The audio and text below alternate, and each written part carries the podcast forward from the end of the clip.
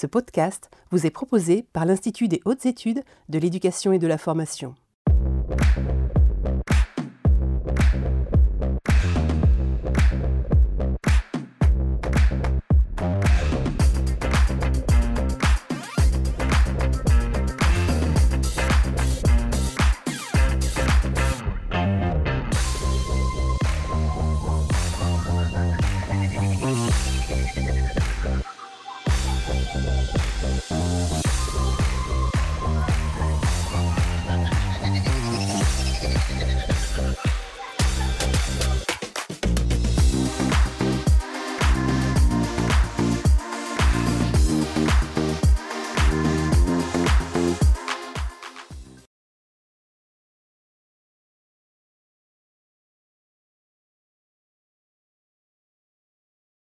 Bonjour, bienvenue à ce nouveau direct euh, du mardi. Aujourd'hui, la thématique Bac-3, Bac plus 3, les enjeux d'un pilotage partagé.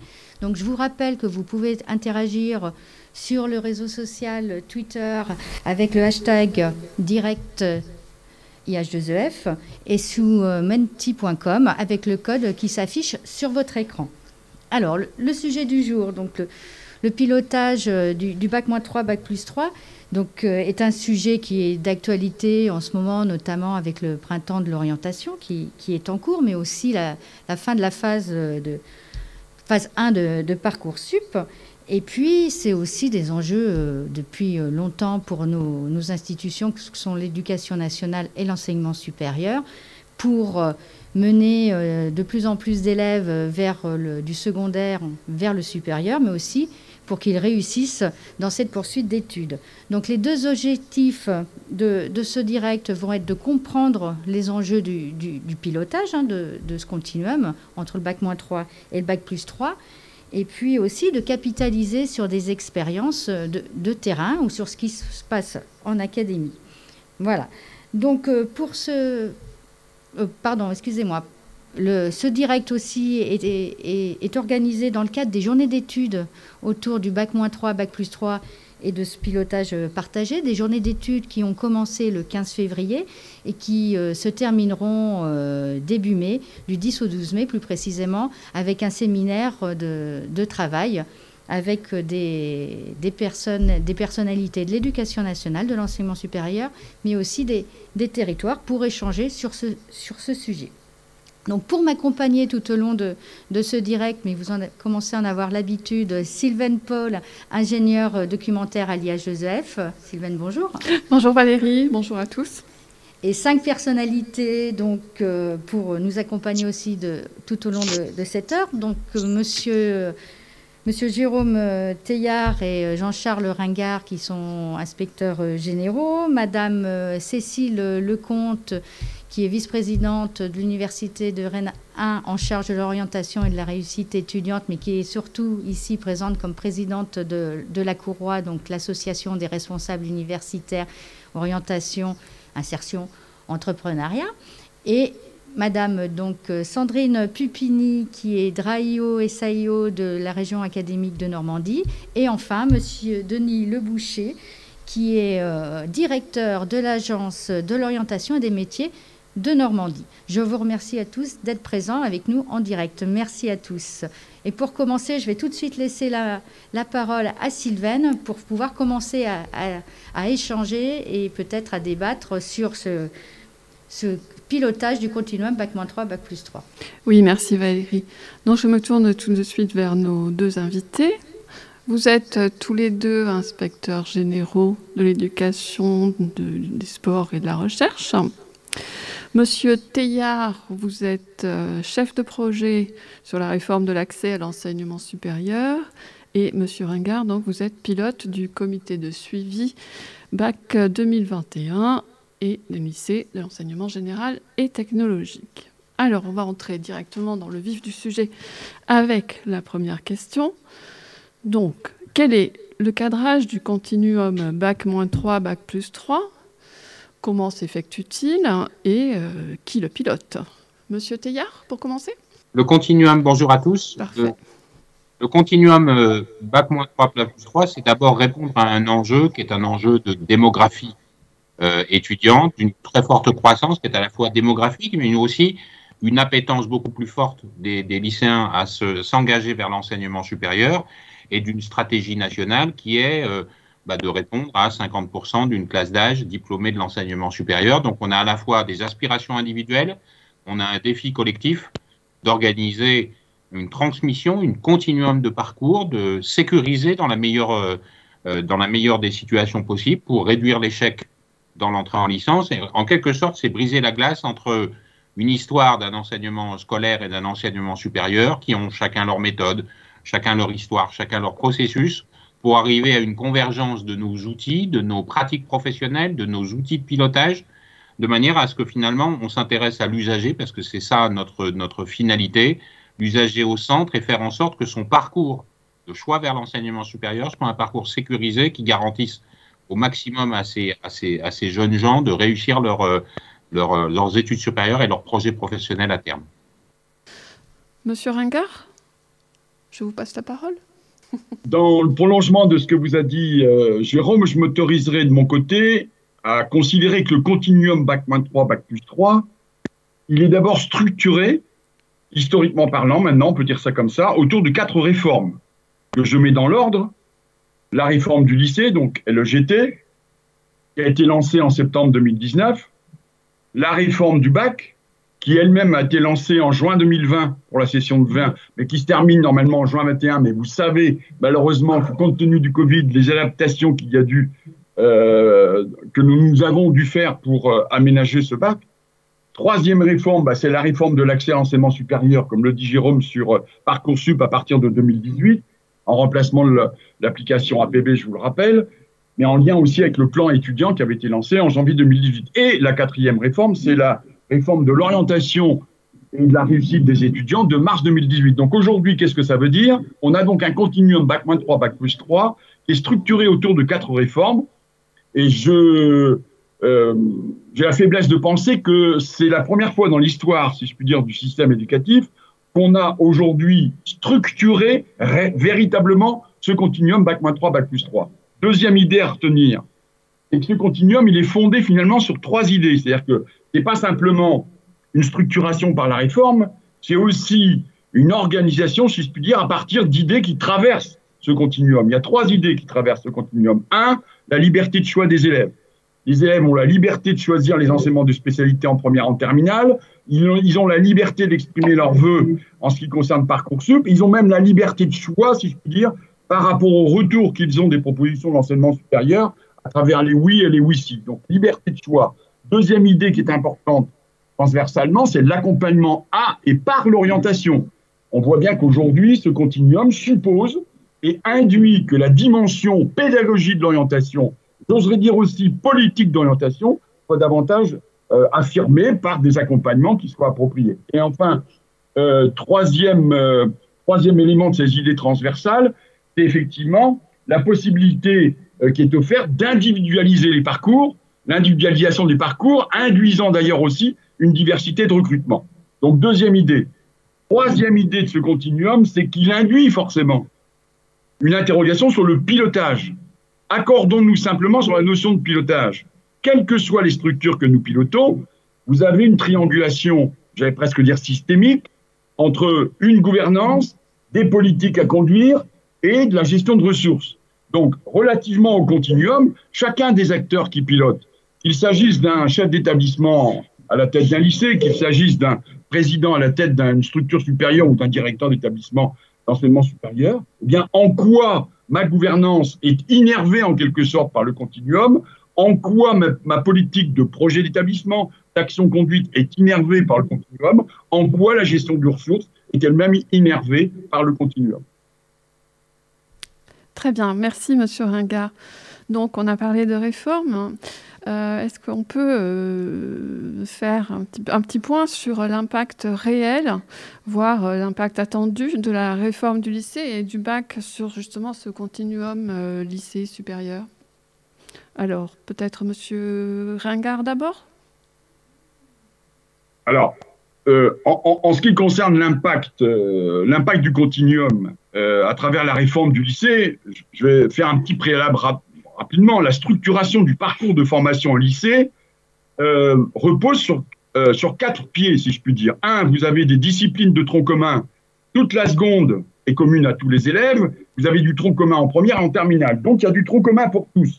Un point très important qu'on néglige parfois. Deuxième idée, vous avez des enseignements de spécialité à partir de la première. Ça veut dire qu'on spécialise les élèves. Ils se spécialisent d'ailleurs progressivement, y compris en prenant trois spécialités en première et en en, en, en prenant deux parmi les trois en terminale. On a donc une spécialisation progressive. Il ne faut pas négliger un quatrième pilier de l'opération, c'est que ces enseignements de spécialité peuvent être agrémentés, peuvent être approfondis par des enseignements optionnels. Et enfin, quatrième élément, on l'a dit tout à l'heure avec Jérôme, c'est tout ce qui concerne l'accompagnement à l'orientation. Donc la réforme du lycée, c'est la mise en cohérence de ces quatre points. À partir de là, on a donc les choix d'enseignement de spécialité qui conditionnent en quelque sorte le parcours des élèves, y compris dans l'expression, je le répète, de ces choix, et expression des choix qui indique que donc, vu du côté des élèves, je réfléchis à la fin de la seconde aux enseignements de spécialité que je vais euh, choisir en première, je réfléchis en, fin de première à l'enseignement de spécialité que j'abandonne en, première, mais que j'en garde pour autant deux en terminale, et en terminale, c'est la corrélation qui doit exister entre enseignement de spécialité, vœux d'expression dans Parcoursup, et ensuite les vœux d'expression dans Parcoursup et les, et les propositions d'affectation qui sont issues des euh, structures d'enseignement supérieur. Donc on voit bien en quoi la réforme du lycée, notamment par, par sa dimension spécialisation progressive, induit, si je puis dire, et structure ce continuum. Parce que peut-être peut-être pour, euh, pour compléter d'un mot, c'est que euh, finalement, la réforme du lycée, elle s'organise, elle change le rôle du lycée. Le lycée a été une institution créée pour passer le baccalauréat euh, et presque à un moment donné comme un aboutissement. Aujourd'hui, le lycée est bien dans la construction d'un parcours, euh, construction d'un parcours vers l'enseignement supérieur. C'est pour l'essentiel des lycéens. On a évidemment les lycéens euh, professionnels qui peuvent faire un choix d'insertion parce que leur diplôme leur permet et, euh, ils doivent avoir cette possibilité et, ce choix mais c'est l'organisation d'un processus continu. Vraiment, je crois que c'est ça qui est l'enjeu. Auparavant, on avait une forme de barrière, barrière liée à la diversité des organisations administratives, à la diversité des, y compris des, professeurs de corps différents. Euh, et aujourd'hui, ce que l'on doit viser, c'est le parcours de l'usager. Le parcours de l'usager, lui, il doit être séquencé, il doit être organisé, et c'est tout notre travail collectif, chef d'établissement, inspecteur, responsable, président, d'organiser ce processus pour qu'il soit marqué à la fois par la liberté de choix, la personnalisation de parcours, c'est que l'a dit Jean-Charles Ringard, mais aussi par la visibilité et la lisibilité. Et je crois que le dialogue entre enseignants du secondaire, du supérieur, entre responsables de part et d'autre, il doit nous permettre de gagner en lisibilité. Aujourd'hui, l'offre, elle est très importante, vous le savez tous, vous en êtes tous d'ailleurs euh, partie prenante. On doit arriver à se positionner vis-à-vis -vis du lycéen, qui est-il, vis-à-vis de sa famille, pour comprendre les enjeux de, de, ses parcours et lui offrir le maximum de possibilités en correspondance avec ses compétences, avec ses aptitudes. Je crois qu'il y, y, y, a un projet qui est collectif, euh, je crois que c'est le mot important, euh, derrière le continuum, c'est du collectif et qui doit associer de manière euh, structurelle euh, le secondaire, le supérieur. Finalement, on est dans un trait d'union alors qu'on était dans, un, dans une forme de séparation et d'institutionnalisation de deux mondes différents. Aujourd'hui, c'est vraiment le, petit pont japonais que nous faisons euh, ensemble pour, euh, pour construire un passage sécurisé pour chacun des lycéens. Une dernière question en deux mots. Euh, quel est donc le positionnement de Parcoursup dans ce continuum Quel est son lien avec le pilotage Mais vraiment très très rapidement? Parcoursup, c'est l'enjeu n'est pas de réussir Parcoursup, l'enjeu il est de réussir ses études. Le Parcoursup est un outil qui sert d'appui, mais il n'est pas la finalité de notre processus. Évidemment, il y a eu une focalisation depuis 3-4 ans sur cet outil parce qu'il marquait un changement, mais je crois que l'enjeu maintenant et tout l'intérêt de ce séminaire, c'est qu'on se ramène aux pratiques professionnelles, aux expériences de pilotage. C'est ça qui va faire la réussite du moins 3 plus 3. Euh, voilà, nous, on ne servira que d'appui, de, de, de levier pour l'ensemble des acteurs pour faire réussir euh, et progresser leurs élèves. Merci. Monsieur Ringard, en deux mots? Oui, en, en, en, deux mots, là encore, en, dans le prolongement de ce que dit Jérôme, c'est-à-dire que par, il faut éviter de considérer, ça arrive encore un peu maintenant aujourd'hui dans les pratiques, que Parcoursup, c'est une forme d'APB améliorée. Parcoursup, c'est pas simplement qu'un outil, C'est pas simplement une application. En fait, à travers le processus de Parcoursup, ça incarne en quelque sorte le continuum et ça oblige les acteurs, qui soient du monde scolaire ou, ou qui soient du monde supérieur, dans l'enseignement supérieur, pardon, de travailler ensemble. Donc, autrement dit, et, je trouve très bonne l'image de Jérôme, c'est la première fois que je lui entends dire ça, là, le pipon japonais, mais c'est ça que ça veut dire. Finalement, Parcoursup est une forme de passerelle, mais encore faut-il l'emprunter et faire en sorte qu'on aille jusqu'au bout de l'usage de cet outil, dont je répète qu'il n'est pas simplement un outil, il engage un processus, et c'est ça vers quoi il faut tendre dans le pilotage euh, du continuum Bac-3, Bac plus 3. Merci messieurs. Euh, je vous retrouve tout à l'heure messieurs après la table ronde hein, où vous pourrez intervenir euh, et apporter votre éclairage. Valérie, donc je vous rends la parole pour animer cette table ronde. À tout à l'heure. Merci Sylvaine. Et on va peut-être bah, justement pouvoir, à travers euh, des exemples et des échanges avec nos trois intervenants, aller dans, le sens de, ce que vous avez exprimé à l'instant sur ce passage, cette passerelle, et puis l'utilisation de Parcoursup. Donc ma première question va s'adresser à Madame euh, Cécile Lecomte, euh, justement sur l'utilisation de, Parcoursup dans vos missions. Donc, et plus globalement, quels usages vous pouvez euh, faire en fait de, cet outil en termes de pilotage? Comment utilisez-vous Parcoursup euh, au sein de l'Université de Rennes et puis peut-être euh, aussi euh, dans, l'ensemble des universités, puisque vous êtes, donc, je rappelle, présidente de, la Courroie? Merci pour cette introduction. Bonjour à tous. Donc effectivement, pour nous, Parcoursup, alors je, vais m'appuyer sur ce que viennent de dire Jérôme et Jean-Charles, que je partage évidemment. c'est bien au-delà d'un outil, euh, euh, Parcoursup nous a permis, euh, permis beaucoup de choses. Je crois que ça a été, ça l'est encore, hein, mais ça a été un levier de mise en réflexion des élèves et, des étudiants, puisque Parcoursup s'adresse aussi aux étudiants en réorientation. Je, ne suis pas et, et, donc ça a créé une vraie dynamique aussi dans les équipes pédagogiques. Alors évidemment, ce n'est pas euh, on n'a pas attendu Parcoursup pour faire de l'accompagnement à l'orientation. Hein. Je ne dis absolument pas ça. Et c'est avant tout un travail des équipes éducatives, hein, des, enseignants et des psy-EN dans les établissements qui le font très très bien.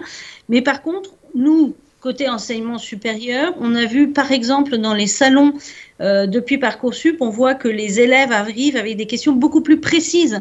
Parce qu'en effet, ils ont euh, au bout du compte à remplir par exemple le projet de formation motivée. Et donc, de ce fait-là, ils vont venir nous voir et avoir des questions beaucoup plus précises qu'avant. Et ça, c'est, je trouve, extrêmement intéressant. Euh, Parcoursup a été évidemment pour nous un, vrai levier pour euh, euh, mieux et plus travailler avec les collègues de, de l'enseignement secondaire, c'est sûr. Et puis, Parcoursup de notre côté, nous, on est établissement d'accueil. Alors, dans mon université, je coordonne les, commissions d'examen des vœux. Euh, on, essaye d'avoir euh, une politique d'établissement euh, et d'avoir une approche commune. Et je crois que les, points positifs hein, que, l'on relève collectivement avec mes collègues, c'est que depuis, alors c'est un travail énorme d'étudier les dossiers, mais euh, ce que l'on en retire, c'est que l'on connaît mieux le public qui nous arrive. Parce qu'avant du temps d'APB, par exemple, euh, on, ne savait pas vraiment qui venait. Maintenant, on a une bien meilleure idée de qui vient, de quel est le niveau des, élèves, des étudiants qui vont venir chez nous. Ça a déjà permis euh, de faire évoluer l'approche en première année, vraiment. Euh, on, les collègues me disent, responsables de première année, me disent qu'ils s'adressent différemment euh, aux, étudiants en début d'année parce que maintenant ils savent mieux qui ils sont. Et, donc il y a eu des vrais changements, y compris dans les contenus. Alors évidemment, cette année, il y a tout cet enjeu de qui va être l'accueil des nouveaux bacheliers. Et donc là, on va être sur une année un peu, euh, enfin une année transitoire, c'est évident, parce que on aura euh, en gros la moitié de nos promotions qui seront de l'ancien système et la moitié qui seront du nouveau système. Donc il va falloir que l'on s'adapte. Alors on a commencé à y réfléchir, hein, mais c'est évidemment un enjeu. Euh, et là encore, je dirais que Parcoursup est, un levier pour nous amener à mieux travailler cette réflexion et mieux réfléchir à qui vont être ces, élèves qui vont arriver, quelles seront leurs nouvelles compétences. Euh, euh, en, particulier, mais euh, Jean-Charles le rappelait, évidemment, il y a le tronc commun, hein, on est bien d'accord là-dessus, mais quelles seront leurs nouvelles compétences de par les choix de, de spécialités qu'ils auront fait au lycée. Donc, Dernier point peut-être que je, voulais évoquer. ouais, dernier point que je voulais évoquer ici, c'est la, fiche à venir qui, je crois, peut être un vrai bon outil de mise en relation des équipes de lycée et de l'enseignement supérieur. Euh, ici, alors en Ille-et-Vilaine et, dans les Côtes d'Armor, on travaille avec euh, les, les proviseurs pour euh, que cette fiche à venir puisse, alors euh, ça va mettre du temps, mais devenir un vrai outil de dialogue finalement entre équipes pédagogiques. Et il serait extrêmement intéressant que les chefs d'établissement puissent nous dire sur la fiche, eh bien cet élève-là bénéficierait vraiment euh, d'un accompagnement de type ici. Et si on arrive à ça, on aura, je crois, vraiment gagné quelque chose, fait un pas. et voilà, Parcoursup, c'est aussi un outil avec lequel l'équipe pédagogique de l'enseignement supérieur est en lien avec le secondaire et renvoie une information vers les élèves en envoyant le classement. Et le classement qu'on renvoie, y compris pour les formations non sélectives et non intention, il est très important. C'est le regard de l'équipe pédagogique sur le dossier de l'élève. Donc si on est classé très très loin, je pense qu'il faut que l'élève et ses enseignants l'aident à se poser des questions sur la pertinence d'aller vers cette formation. Je vais être obligée de vous oui, hein. la Cécile pour laisser un peu la parole aussi aux autres intervenants. Je suis désolée. Je vais me tourner vers Madame euh, Sandrine Pupini, donc euh, Draio de la région euh, Normandie, sur justement cette utilisation aussi de Parcoursup dans vos missions et au sein de l'académie. Comment vous l'utilisez en termes de pilotage? Bonjour, bonjour à, toutes et à tous. Alors, auprès d'une rectrice, hein, en l'occurrence en, région académique de Normandie, euh, je vois trois usages, principaux, à partir du moment où on a un objectif hein, très fort, qui est euh, celui qu'aucun candidat, et en particulier aucun lycéen candidat dans Parcoursup, ne se retrouve sans aucune proposition d'admission. Donc Parcoursup, pour nous, il y a différentes phases jusqu'à cette fameuse commission académique euh, d'accès à l'enseignement supérieur, où notre objectif est bien celui-ci, c'est de satisfaire toutes les demandes dans la mesure du possible.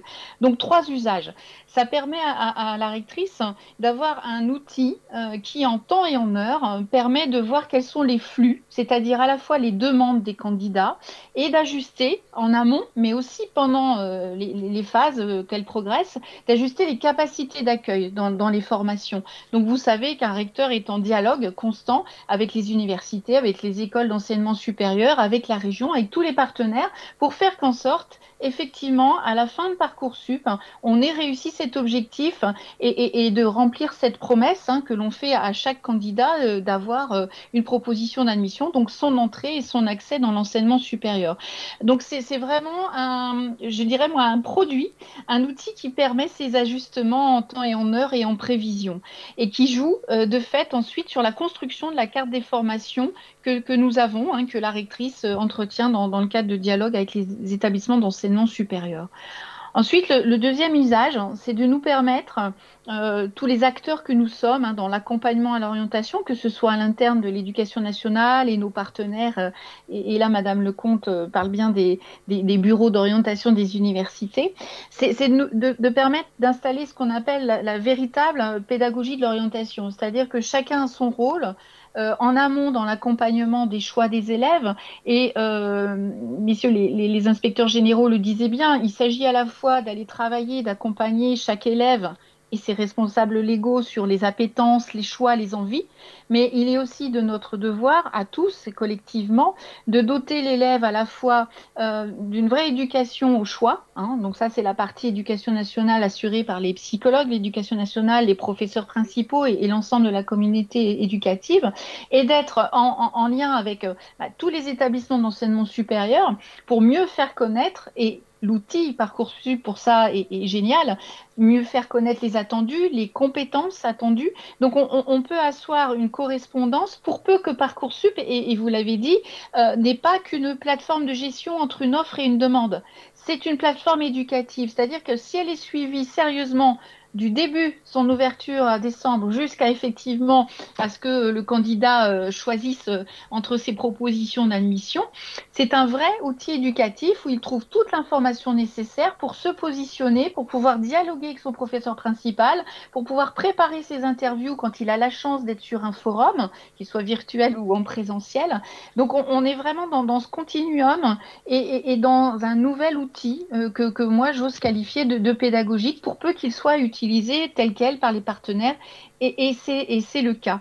Et c'est vrai que au, sein de cette plateforme, la fiche à venir, vous l'avez évoqué, euh, Madame Lecomte, c'est effectivement une fiche d'évaluation et de projection et d'avis hein, euh, d'une équipe, mais c'est surtout euh, une préparation pour l'élève pour se positionner, pour se situer, pour mieux se connaître encore, et, et surtout quand il aura le retour des propositions d'admission ou pas de propositions d'admission, un retour qui lui permet de se positionner, de se projeter mieux encore dans, sa réussite dans l'enseignement supérieur. Et puis le troisième usage, euh, rapidement aussi, si vous très rapidement, oui, c'est la partie technique, hein. c'est-à-dire que Parcoursup dans une académie, ça demande beaucoup d'investissement, euh, beaucoup effectivement de, ressources humaines. Et à la fois, vous avez un personnel technique hein, qui est euh, au téléphone, euh, qui accompagne tous les établissements d'accueil, d'origine et les candidats. Hein, c'est une présence très forte, mais c'est une équipe aussi qui est à disposition pour former. Euh, tous les acteurs, en tout cas tous ceux qui touchent de près ou de loin à la plateforme. Et c'est là où, euh, en Normandie, mais, sans doute, euh, et c'est sûr, dans, toutes les, les, régions académiques, de pouvoir mettre en place des formations spécialement pour les professeurs principaux, de réunir des enseignants-chercheurs et des enseignants de discipline pour mieux connaître les rouages, mieux se connaître dans notre réforme du bac d'un côté, mieux se connaître dans les règles des commissions de sélection quand on est sur des formations sélectives. Donc on a toute une équipe hein, qui peut intervenir euh, sur la prise en main de la plateforme, bien sûr, mais également qui intervient sur cet axe pédagogique. Je vous remercie. Je vous remercie beaucoup. Je suis désolée de vous, couper. Je vais me tourner vers euh, Denis le, Boucher, justement, pour avoir euh, aussi sa vision en tant que donc sur la même région, Normandie, mais pas de la même institution, justement, avec l'agence régionale de, enfin, l'agence de l'orientation et des métiers de la, région Normandie. Quelle utilisation vous vous en faites au niveau de votre région de Parcoursup?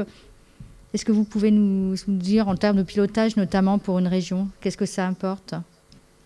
Bonjour, alors bonjour, à toutes et à tous. Alors d'abord, merci de laisser une, place aux régions hein, dans, dans, votre colloque, de façon un petit peu à vous donner la, la vision euh, de, notre collectivité, des collectivités régionales. Alors, vous, je crois que Sandrine Pupini l'a bien souligné, il y a, il y a un volet euh, pilotage euh, en lien avec Parcoursup, pour, pour dire que ce n'est pas qu'un outil, hein, comme vous l'avez bien dit, j'irais de, de, mise en relation, mais que, voilà, il, Parcoursup, l'analyse des flux, euh, doit nous permettre en tant que, collectivité avec, vous, avec, les services hein, au sein des, rectorats, c'est euh, la carte des formations. Hein. Vous savez qu'on a en charge l'établissement de la carte des formations et qu'à un moment donné, on voit bien aussi les réflexions du moment là que vous avez sur euh, l'évolution de la voie technologique, qu'à un moment donné, on va aussi, je dirais, devoir partager ces formations qui ont du mal à remplir, ces formations qui qu'on dit très insérantes mais qui ne trouvent pas leur public. Donc voilà, c'est un sujet, euh, j'irais, de, aussi de pilotage. Deuxième volet, toujours dans le pilotage, peut-être que vous avez moins cet angle-là aujourd'hui, mais c'est tout le côté sanitaire et social. C'est-à-dire que les régions ont quand même aussi le pilotage des formations du sanitaire et social. C'est un secteur qui en ce moment bouge très très vite avec, les, avec le Ségur et avec, je dirais, les, les plans de développement et qu'il faut, euh, je dirais, utiliser Parcoursup dans ce qu'il est au terme de l'outil, mais aussi dans la régulation des flux et et bien observer, s'agissant du sanitaire et social, comment les publics, et là je rejoins Sandrine Pupini dans ce que la dimension pédagogique à terme, parce qu'on voit bien qu'aujourd'hui, on a beaucoup de jeunes qui s'orientent sur ces métiers du sanitaire et social, dont les projets ah ben, mériteraient encore peut-être d'avoir été mieux serrés. Et donc ça, c'est des analyses que nous, pouvons avoir avec, euh, avec l'outil dans le pilotage. Dernier point, c'est euh, parce que, parce que vous êtes très centré, euh, j'irais, formation initiale des, des, jeunes dans leur circuit, mais c'est toutes ces reprises d'études. Et qu'à un moment donné, en tant que collectivité régionale, on a aussi, par ailleurs, vous le savez, toute la programmation autour euh, de, euh, des demandeurs d'emploi, et que une personne de 25, 26 ans qui souhaite reprendre un parcours ne trouvera peut-être pas la réponse dans Parcoursup, mais pourrait très bien la trouver, euh, je dirais, dans les programmes régionaux que nous développons, notamment en ce moment dans le cadre du PRIC. Donc, ce que je veux dire, c'est que euh, évidemment, Parcoursup, ça, si on le prend individuellement, c'est l'outil, mais voyez tout ce que demain, dans l'analyse des flux en termes de pilotage. Et là, je ne me suis pas situé en tant qu'agence, hein, je me suis situé en tant que région, collectivité, dans notre compétence transverse sur le champ de la formation. Et là, je pense que vous allez me dire que je suis trop long. Donc euh, peut-être que je reprendrai un tout petit peu après la focale sur l'agence de l'orientation que nous avons structurée euh, depuis la nouvelle compétence de 2018 sur l'info-métier. Mais ça, peut-être que je peux en parler juste après si je veux vous redonner le pilotage de la réunion. Eh ben, écoutez, merci, merci beaucoup. Parfait au niveau du timing. Je vais me retourner vers euh, Cécile euh, Lecomte pour euh, savoir en fait quelles actions ont été mises en, place par rapport à ce continuum Bac-3, Bac 3. Donc, euh, de très nombreuses actions euh, dans le cadre du bac 3, bac plus 3. Euh, je ne citerai pas toutes ici, mais, mais peut-être deux temps qui me semblent importants depuis, alors, depuis la mise en place de Parcoursup d'ailleurs, et avec la, réforme du lycée encore plus. nous avons tous, ça c'est pas que mon université, c'est globalement, nous en parlions au sein de la Courroie la semaine dernière encore, mis en place des rencontres. Alors euh, comme le signalait aussi Madame Pupini d'ailleurs, euh, des rencontres avec les professeurs principaux dans, l'idée de mieux expliciter les attendus de nos formations. Et en fait, euh, bien sûr qu'on rencontre beaucoup les élèves aussi, mais je trouve que c'est peut-être même plus important d'aller à la rencontre des enseignants et des collègues psy-EN aussi, hein, bien évidemment, mais qui ont travaillé beaucoup, mais pour expliciter nos attendus et, eux trouveront peut-être mieux que nous les mots pour les retransmettre aux élèves. Et ça, je pense qu'il y a quelque chose d'important derrière cela. Euh, ça, c'était vers les, enseignants. Et puis, bien sûr, on développe tous euh, euh, des, peut-être des formats un peu différents, mais toujours dans les mêmes objectifs. Et aujourd'hui, avec l'usage accru du numérique, on met tous en place des webinaires vers les familles, vers les élèves et euh, un temps que, l'on n'avait peut-être pas euh, aussi bien maîtrisé sur les premières campagnes Parcoursup, mais qui depuis l'an dernier est, apparu à beaucoup d'entre nous. Euh, l'an dernier, c'était le 15 mai, je crois. Cette année, ce sera le 27 mai, le, jour ou les jours juste qui suivent les résultats. faire des webinaires, par exemple, l'an dernier, j'en ai fait un sur choisir entre passe et las ça devait être le 16 mai ou quelque chose comme ça. Et à un moment où ils ont eu leur réponse, ils ont peut-être plusieurs oui, et là, on revient, on, va répondre à des questions plus précises. Ils, ont, encore évolué dans leur euh, réflexion. Là, il y a des temps intéressants aussi pour à nouveau venir euh, vers les élèves, leurs familles. Euh, voilà des, exemples d'actions que l'on peut mettre en place les uns et les autres sur nos territoires. ce sont les grandes idées, mais déclinées de plein de sortes différentes. Merci Cécile Lecomte. Je vais me tourner vers Madame euh, Sandrine Pupini pour la même question sur des actions, des exemples d'actions mis en place sur son académie. Oui, donc je vais vous ressortir les, les plus significatives. Euh, alors c'est vrai que justement dans le temps Parcoursup, hein, il y a des semaines de l'orientation qui, qui, sont prévues, donc euh, euh bien sûr mise en œuvre et, tout au long de l'accompagnement. Mais ce qu'a introduit Parcoursup au moment de son installation, c'est de donner la main au recteur pour reprendre contact, je dirais, avec les établissements d'enseignement supérieur et, notamment les, les, universités. Et donc, on, a monté des, des, des, groupes de rencontres, d'échanges et de découvertes euh, j'ose le dire ainsi, où euh, des inspecteurs hein, de l'éducation nationale, euh, des inspecteurs académiques et des enseignants-chercheurs ont ensemble découvert la réforme pour les uns, découvert les maquettes et les cursus pour les autres, et sont allés jusqu'à des disciplines. Par exemple, on, a les enseignants d'un IUT hein, en, en, mathématiques ils rencontrent l'équipe euh, d'enseignants euh, en mathématiques dans la même discipline euh, en, lycée et travaillent de concert sur des binômes, du bi-enseignement en lycée hein, et à la fois en première année d'IUT pour comprendre ensemble comment ils peuvent monter une, progression pédagogique parce que l'idée, c'est toujours la réussite de l'étudiant. Donc, mieux le préparer en amont et, en aval et dans, une rencontre pédagogique. Parce que si euh, dans le bac moins 3 plus 3, nous avons tous le souci de la, la, projection du jeune, la cohérence, sa motivation, sa capacité à réussir, euh, on, a, euh, à travers l'implantation de Parcoursup, dans plusieurs académies, profité du fait de faire rencontrer les équipes parce que l'influence d'un enseignant sur les choix d'un élève de, terminale ou de première est très conséquent. Donc il fallait mieux les informer et mieux les, les inclure dans ce bac le moins 3 plus 3. Et puis pour terminer, je vais euh, donc euh, couper un petit peu court aux actions. Euh, en région académique Normandie, la rectrice et le président de région sont entrés dans une expérimentation qui nous était permise, c'est-à-dire de mettre à disposition du personnel de l'éducation nationale à la région, donc en l'occurrence à l'Agence régionale de l'orientation et des métiers, pour justement assurer la nécessité du besoin des lycéens sur l'information sur les métiers, les formations, ce à quoi effectivement répond à l'agence et là, je vous laisse faire la transition euh, avec mon collègue. Donc, euh, Monsieur Le Boucher, si vous pouvez nous en dire un peu plus et nous présenter des actions menées par la région. Alors, vous dire effectivement que, l'agence euh, aujourd'hui existe depuis un an et que nous avons cette, cette action expérimentale pour trois ans, comme la loi nous, nous l'a permis, comme disait Sandrine Pupini. L'objectif, euh, c'est fédérer les établissements sur des territoires, c'est éviter d'aller, j'irais, euh, de manière trop isolée sur tel ou tel établissement, mais fédérer des initiatives, euh, emmener avec nous les branches, les filières, les OPCO, euh, sur les territoires de façon à, massifier et faire que quand on déplace euh, tous ces acteurs sur, un, sur une zone euh, territoriale, eh bien, on, puisse, je dirais peut-être ce jour-là, créer l'événement. On associe les, EPCI et les territoires de façon à ce qu'ils nous mettent à disposition des moyens. Et voilà, bon, évidemment, avec le Covid, on a trouvé des moyens virtuels en dépannage, mais on espère reprendre notre vitesse de croisière pour animer et aller au plus près des élèves et surtout massifier les initiatives. Euh, donc ça, c'est vraiment le rôle des coordonnateurs. Euh, je, citais tout à l'heure que la région a en charge avec le rectorat la définition euh, du, des, schémas de formation initiale. L'agence s'est vue confier la promotion des nouvelles actions de formation que nous mettons en place. Évidemment, si on les met en place, c'est parce qu'elles sont porteuses et que, je dirais, elles sont souhaitées par les, par les secteurs économiques. Et donc, notre job au niveau de l'agence, c'est de faire la promotion selon, bah, le niveau de diplôme, bien évidemment. Hein, selon, euh, euh, je ne vais pas rentrer dans le détail, mais l'idée, c'est bien de, de, soit rayonner à l'échelle de la région, soit rayonner à l'échelle d'un territoire pour faire la promotion de tel CAP, de tel BTS, euh, etc.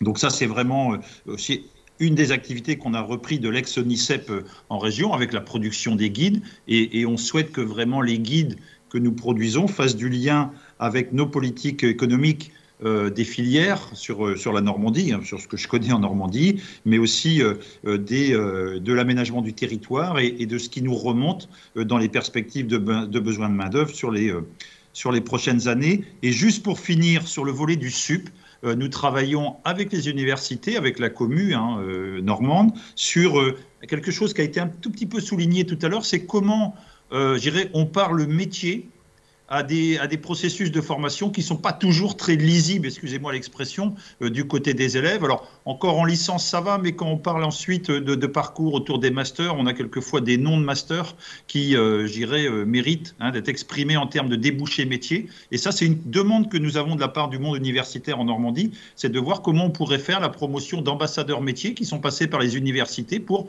donner à voir des parcours et des parcours réussis j'irais, de, de, de, personnes qui sont devenues cadres, qui sont devenues responsables économiques en, territoire. Voilà, je crois que votre temps est. Merci, merci beaucoup. Merci beaucoup. Je vais maintenant me, retourner à nouveau vers Madame euh, Pupini sur le, par rapport au, partenariat et la gouvernance qui est mise en place euh, sur son territoire. Donc, je vais vous demander d'être euh, très bref puisqu'on est, on est en train d'exploser les temps. Oui, alors euh, très bref et puis à la limite synthétique en vous disant que dans, l'académie, on est surtout sur les dispositifs institutionnels qui sont euh, prévus, donc un, un comité académique euh, formation post-bac qui nous permet de réunir euh, bah, tous les partenaires, l'enseignement supérieur, d'établir des bilans ensemble et puis notamment d'avoir des actions spécifiques. On, a, on a c'est dans ce cadre par exemple qu'on a mis en place ces liaisons, hein, surtout tirées sur sur, le volet pédagogique. la rectrice a installé une nouvelle délégation régionale à l'enseignement supérieur et à la recherche. Donc il est vrai qu'on a beaucoup d'instances, et, et, je laisserai Denis Le Boucher parler du CREFOP aussi par exemple. On a beaucoup d'instances où on se réunit régulièrement en Normandie, où on fait le point, et on est toujours à ce moment-là sur cette notion d'ajustement, c'est-à-dire que on est tous solidaires pour que euh, aucun candidat normand euh, ne, reste sur, euh, sur le carreau et surtout pour améliorer les, choix d'orientation qui, qui, certes restent de la liberté du, candidat, mais surtout où chaque acteur autour de lui doit éclairer et, doit ne pas hésiter d'envoyer vers des, des, filières qui mènent à l'emploi, insérant en Normandie. Je vais demander peut-être à Monsieur Le Boucher s'il veut compléter et expliquer les partenariats peut-être qu'ils ont mis en place sur la région. Euh, sur euh, ce qu'on appelle, nous, le développement de l'ambition. Au-delà de, simplement, la notion de formation et de parcours, c'est comment, à un moment donné, sur des territoires ruraux, sur. Euh, je ne fais pas le traditionnel euh, politique de la ville parce que je crois qu'on a beaucoup de zoom sur la politique de la ville euh, et, beaucoup de politiques, d'accompagnement, mais regardons sur des zones, sur des régions comme les nôtres, hein, il y en a plein d'autres, où, effectivement, avec des partenariats comme la FEF, comme, comme Objectif Premier, avec Chemin d'avenir, on peut aussi à un moment donné euh, travailler à développer l'ambition et notamment, et je finirai peut-être sur ce point-là, sur le volet égalité, mixité et, faire qu'on donne à voir des parcours réussis et donner envie à, des jeunes qui, en ville moyenne, n'avaient pas forcément imaginé euh, pouvoir euh, envisager des études supérieures. Merci beaucoup. Je me tourne euh, pour finir avec, euh, vers Cécile Lecomte sur des partenariats et sur cette gouvernance. Sur euh, cette question de la gouvernance, nous, en région Bretagne, sur l'Académie de Rennes, on a la chance d'avoir eu un PIA 3, euh, territoire d'innovation pédagogique, euh, qui s'appelle Brio, Bretagne Réussite Information Orientation. Euh, et, donc ce, projet embarque les quatre universités, le rectorat et la région Bretagne. On l'a vraiment co-construit, pensé ensemble, vraiment. Et ce qui nous permet aujourd'hui d'avoir une vision commune, je crois, de l'accompagnement à l'orientation en tout cas, on essaie de la développer, hein, la vision commune de l'accompagnement à l'orientation euh, sur notre territoire, mais on est sur les mêmes problématiques qu'évoquait M. Le Boucher. Je ne vais pas reprendre, hein. ouvrir le champ des possibles, en fait, pour tous les jeunes de notre territoire. C'est bien ça qu'on veut tous faire, je crois. En termes de pilotage, eh bien... Cécile, je vais vous couper parce que je, je vais annoncer de toute façon qu'on va, que vous aurez une présentation de Brio euh, lors d'un webinaire euh, au mois d'avril. Euh, vous aurez accès via le site de l'IH2EF e qui présentera en fait le dispositif. Donc vous aurez l'occasion. Donc j'ai moins de frustration à vous couper, Cécile Lecomte. Je suis désolée. Merci en tout cas aux intervenants de cette table ronde. On va continuer d'échanger euh, très rapidement. Je laisse la parole à Sylvaine. Merci, oui, je me retourne vers euh, messieurs Teillard et Ringard, donc nos inspecteurs généraux, qui ont euh, assisté à cette table ronde. Et je voulais savoir, monsieur Teillard, pour commencer, avez-vous un commentaire ou des éclairages à apporter à ce qui vient d'être dit? Mais très, très rapidement, s'il vous plaît. Juste en, en deux mots, en fait, ce qu'on voit, c'est vraiment l'effet levier, c'est-à-dire levier de la prise de responsabilité des acteurs sur euh, le positionnement, son positionnement par rapport à son environnement, et puis d'ouvrir des champs de réflexion. Peut-être que euh, la situation antérieure ne permettait pas euh, de, traiter de manière aussi aiguë le parcours de l'élève, la réflexion, la formation des acteurs, professeurs principaux, inspecteurs, l'articulation, SCOSUP, le partage avec la région dans la construction d'une offre de formation. Voilà, je pense que c'est ces éléments-là, à la limite, c'est ça qu'on voulait faire. Euh, on est bien conscient que Parcoursup était l'outil qui générait une accélération des processus de mise en responsabilité et d'action des acteurs. Et, pour ça, c'est plutôt réussi parce qu'on voit que les acteurs s'en emparent. Et en même temps, on est bien conscient, et je pense que c'est l'objet de, précisément de ce webinaire et puis toute la démarche, c'est que on a besoin de passer une nouvelle étape, quelle étape pilotage, qui met en plus encore en responsabilité et les outils euh, tels Brio, tels du, du, PIA, en fait, viennent au bon moment parce qu'ils sont en appui d'une évolution qui maintenant se stabilise. Donc voilà, maintenant c'est le temps du pilotage, le temps de la prise de responsabilité des acteurs et, où l'outil s'efface un peu derrière les enjeux structurels euh, de, de parcours. Merci beaucoup, Monsieur Teillard. Monsieur Ringard, quelques mots? Oui, euh, toujours dans le prolongement. Euh, ça veut dire que donc aujourd'hui, on passe en quelque sorte au temps du pilotage. Et quand on voit les trois exemples qui ont été cités, tant par Cécile que par M. Boucher ou, par Mme Pupini, on voit bien que finalement le pilotage, il y a trois niveaux de pilotage. Premièrement, en dehors de l'impulsion nationale, en dehors de Parcoursup en tant qu'outil, dont je rappelle que ce n'est pas simplement un outil, et qui va bien au-delà, c'est un, ça veut dire qu'il y a une réalité, on va dire, du pilotage intermédiaire, qu'il soit incarné par les recteurs, par les présidents de région, qu'il soit incarné par les présidents de structures universitaires. Autrement dit, le premier niveau de pilotage, ce sont que les responsables locaux à dimension régionale, quelle que soit la structure, travaillent ensemble. Donc, en quoi, effectivement, c'est un accélérateur de travail collectif au niveau des décideurs intermédiaires ou des décideurs locaux, et sans être péjoratif, naturellement, sur le qualificatif. Deuxième niveau, dès l'instant où ces décideurs mettent en mouvement quelque chose, il faut qu'il y ait, euh, en quelque sorte, l'appropriation au niveau des établissements, quels qu'ils soient. Appropriation au niveau des établissements, ça suppose particulièrement s'agissant des lycées, que nous réinterrogions les fonctions de profs principaux, que nous réinterrogions les fonctions de profs référents. La place, la place de la famille, des, des parents et des élèves dans euh, cette articulation au niveau des établissements. Et puis, il y a, me semble-t-il, un troisième niveau, et c'est tout simplement le niveau de l'élève en tant que tel. En quoi l'élève, dans le processus de pilotage, devient-il un véritable acteur? On a tous parlé de l'élève acteur. La, la, la question, c'est pas d'en parler, c'est de faire.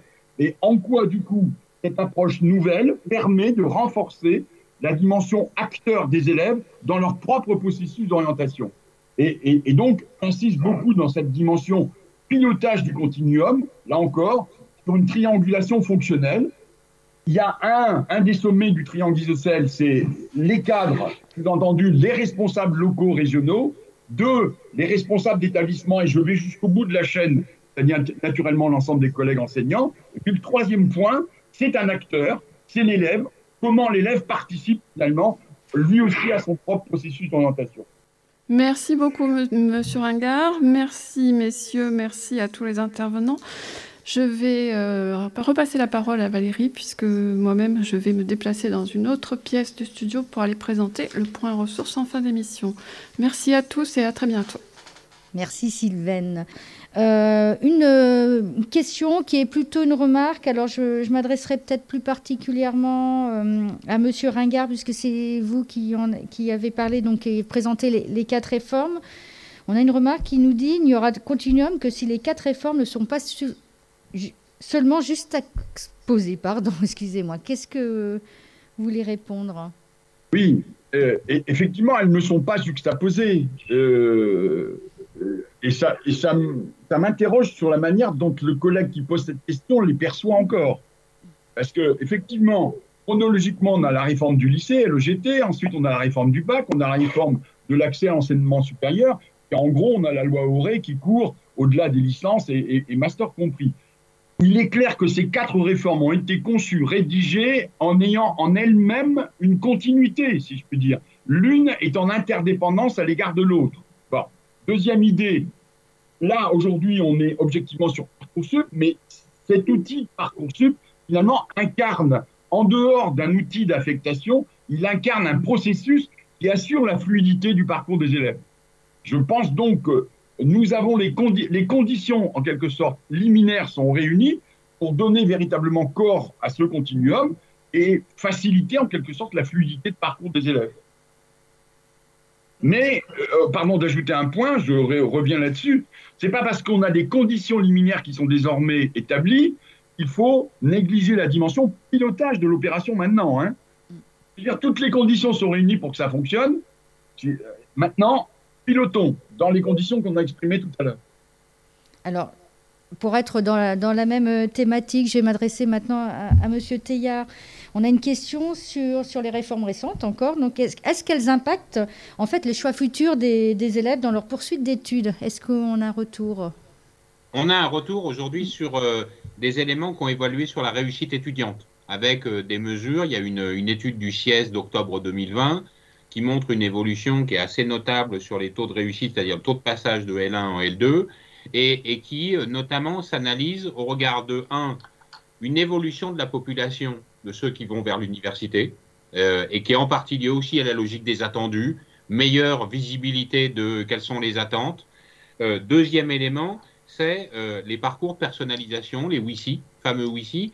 Et je trouve, moi, je saisis aussi cette question euh, sur euh, ce qui est intéressant dans la mise en articulation des, réformes euh, qui évoque Jean-Charles Ringard, c'est voilà, l'université aujourd'hui, eu égard à l'évolution de la réforme du lycée, son aboutissement en quelque sorte, à l'occasion de réinvestir les WICI au regard aussi de la diversification des profils. On a des candidats qui, je pense, des lycéens, qui sont plus allants en demande de personnalisation de parcours, parce qu'ils auront été, depuis le lycée, finalement instruits à la liberté de choix, euh, instruits à je, fais mon parcours, je le construis, et vont être demandeurs à l'université de cette modularité, en quelque sorte, qui leur permet de construire leur parcours. Et, je pense que ça, c'est aussi euh, l'évolution du service public. On n'a pas un service public qui est pour une génération entière, on a pour des individus qui ont un parcours, qui changent, qui, et, je pense que c'est ça à la fois la difficulté, mais le superbe enjeu qu'on a, qu'on a tous collectivement à partager. Et, je rejoins euh, des réformes, elles sont organisées pour qu'ensuite elles puissent être mises en œuvre et synthétisées sur le terrain. C'est ça, c'est évidemment spécialement difficile, et c'est pour ça qu'on en partage tout, on le partage tous ensemble, mais en même temps c'est extrêmement riche parce que c'est pas si courant, et je crois que c'est ce que disait aussi Jean-Jacques Ringard au départ. D'habitude, on a toujours des écarts très différents entre une réforme de l'enseignement scolaire et une réforme du SUP. Euh, elles ne sont pas construites en même temps, elles ne sont pas construites en cohérence. Là, on a la chance d'avoir quand même dans une temporalité qui permet de créer pour chaque acteur qui pilote une cohérence qui va définir lui-même avec ses partenaires. Est-ce que je peux me permettre d'ajouter un point? Allez-y. Juste un point en, deux mots. Ce qu'il faut bien comprendre, si je puis dire, dans ce continuum Bac-3, Bac plus 3, c'est qu'on est les uns et les autres dans un moment de l'histoire, on est au XXIe siècle, d'élévation du niveau de formation l'élévation du niveau de formation aujourd'hui s'incarne aussi par ce continuum. Nous ne sommes plus dans la finalité du lycée qui était en soi une fin en soi, mais on est objectivement sur une poursuite d'études qui doit amener les générations futures et d'aujourd'hui et futures à aller plus loin encore. Donc il y a ce continuum Bac 3, Bac plus 3, je ne veux pas être excessivement pompeux, mais il y a un enjeu démocratique sur lequel j'insiste. Il y a un enjeu démocratique. Et cet enjeu démocratique, c'est un, on élève les niveaux de formation. Deux, on fait en sorte de se poser la question des genres, il y a un peu moins de marquage genré. Trois, on se pose la question du marquage social. C'est ça aussi le continuum. Et c'est parce qu'il y a ces trois réflexions à avoir, élévation, genre, CSP, on va dire ça comme ça, qu'il y a une nécessité absolue d'un pilotage de ce continuum. Ok, merci. Je vais donc une dernière question, puisqu'on on va être euh, dans les temps. Donc je n'aurais pas posé toutes les questions, mais tant pis. Mais c'est une question assez rapide. Je me demanderai peut-être à, Cécile Lecomte et si Madame Pupini a d'autres euh, euh, veut compléter, mais très rapidement. Donc c'est où est-ce qu'on peut trouver Vous avez parlé de, donc un certain nombre d'actions sur ce continuum, hein, bac 3, bac plus 3, où on peut trouver les actions mises en place par les universités ou les académies sur ce sujet du continuum, sur toutes les actions que vous mettez en place? Comment peut-on être informé en fait? Alors, euh, alors, peut-être euh, côté université, déjà, j'engage tous les collègues qui, posent, enfin, ou le ou la collègue qui pose cette question, à, euh, se rapprocher du, SUIO, le service universitaire d'information et d'orientation de, des universités de son territoire, je pense pouvoir dire que sur tous les sites des sites web des SUIO, vous allez trouver euh, les références euh, ou au moins les contacts pour connaître ces informations. Et puis peut-être qu'on peut quand même citer en ce moment le printemps de l'orientation, qui, qui est un temps fort de, de, ces actions. Et donc on peut, là pour le coup, en passant par le, le, site de l'ONICEP, on a la carte de, la carte de France euh, qui pointe sur toutes les régions académiques et sur les pages dédiées sur les régions académiques. Et au moins pour le printemps de l'orientation, on a là référencé tout ce qui, se, va se dérouler. C'est un élément de réponse. Je compléterai juste euh, en, disant que sur les sites académiques, hein, il y a des actualités où il y a des thématiques et là vous retrouvez toutes les actions et les événements phares donc il y a des comptes rendus, comme un peu des comptes rendus mais publics euh, réguliers sur les, sur les sites euh, des, hum, des rectorats. Merci beaucoup, merci à tous. Je vais laisser la parole tout de suite à Sylvaine Paul pour nous faire une présentation des ressources liées à la thématique de ce direct. Sylvaine, c'est à toi, en studio. Oui, merci Valérie. Nous revoici donc, euh, comme à l'accoutumée, pour vous présenter donc le point ressources que vous retrouvez sur notre infographie habituelle qui circule, que vous avez l'habitude de croiser maintenant. Alors, première ressource, donc, le site du ministère de l'Enseignement supérieur, de la Recherche et de l'Innovation nous présente les parcours de réussite dans l'enseignement supérieur. Vous allez retrouver sur ce site donc les objectifs et, la genèse de, de, ces parcours, avec notamment des exemples qui ont été menés dans les établissements. Premier exemple dans l'Université d'Angers, un dispositif avec des témoignages d'étudiants qui en ont bénéficié, et un deuxième témoignage ici donc sur l'Université Paris-Descartes et leur dispositif Paréo. Voilà, je vous invite à aller regarder ces capsules, il y en a plusieurs, elles font moins de 3 minutes, c'est assez rapide. Sur le site Parcoursup maintenant, des informations bien sûr destinées aux jeunes qui sont en voie d'orientation, donc les différentes étapes du parcours, différentes ressources d'accompagnement, et puis bien sûr des liens vers euh, les sites utiles aux, jeunes qui vont s'orienter, avec bien sûr le rappel des réseaux sociaux. Une autre ressource, cette fois-ci, c'est un ouvrage, un ouvrage qui a été écrit par euh, euh, Frédéric Wexler, donc inspectrice générale de l'éducation, du sport et de la recherche, euh, qui s'intitule donc L'orientation scolaire, paradoxes, mythes et défis. Donc euh, Frédéric Wexler est une experte dans le domaine de l'orientation et du décrochage scolaire. Donc je vous invite euh, fortement à consulter cet ouvrage. La ressource suivante concerne les cordées de la réussite. Donc vous allez le retrouver sur le site du ministère de l'Éducation nationale, de la jeunesse et des sports. Voilà, vous présente les dispositifs, son origine, ses objectifs et bien sûr les établissements euh, qui participent, comment participer, tous les aspects juridiques et financiers de la mise en place de ce dispositif. La ressource suivante, vous allez la retrouver sur le site de l'IHESEF et elle concerne les journées d'études Bac-3, Bac plus 3. Donc une réflexion nationale qui est menée jusqu'en mai 2022 et qui sera donc ponctuée de divers événements que je vous invite à consulter euh, sur le site de l'IH2EF, comme je vous le disais à l'instant. Et la dernière ressource donc, concerne le site de l'ONICEP, bien sûr, un incontournable en matière d'orientation. Donc ONICEP Doc, euh, ici plutôt réservé aux professionnels, qui va concerner tout ce qui est euh, statistique. Donc les statistiques de l'ADEP et du SIES e qui vous présentent bah, les, taux de réussite, les taux d'insertion et tout, ce qui est informations euh, statistiques sur l'orientation et l'insertion. Et le dernier site, donc plutôt destiné aux jeunes qui s'orientent cette fois-ci, donc euh, mon orientation en ligne avec tous les dispositifs d'accompagnement et de réponse aux questions qui peuvent se poser lorsque on est en phase de sélection de, sa voie future. Voilà pour ce point ressources. Euh, je vous rappelle que sur le site de l'IH2EF, vous pouvez retrouver tous les replays des émissions précédentes, accompagnés de leur infographie de synthèse, ainsi que la programmation des directs à venir. Donc vous retrouverez très prochainement le replay de ce direct avec l'infographie et notamment les ressources que je viens de vous présenter.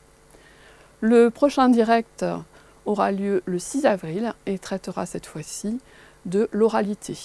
L'oralité, un parcours à construire.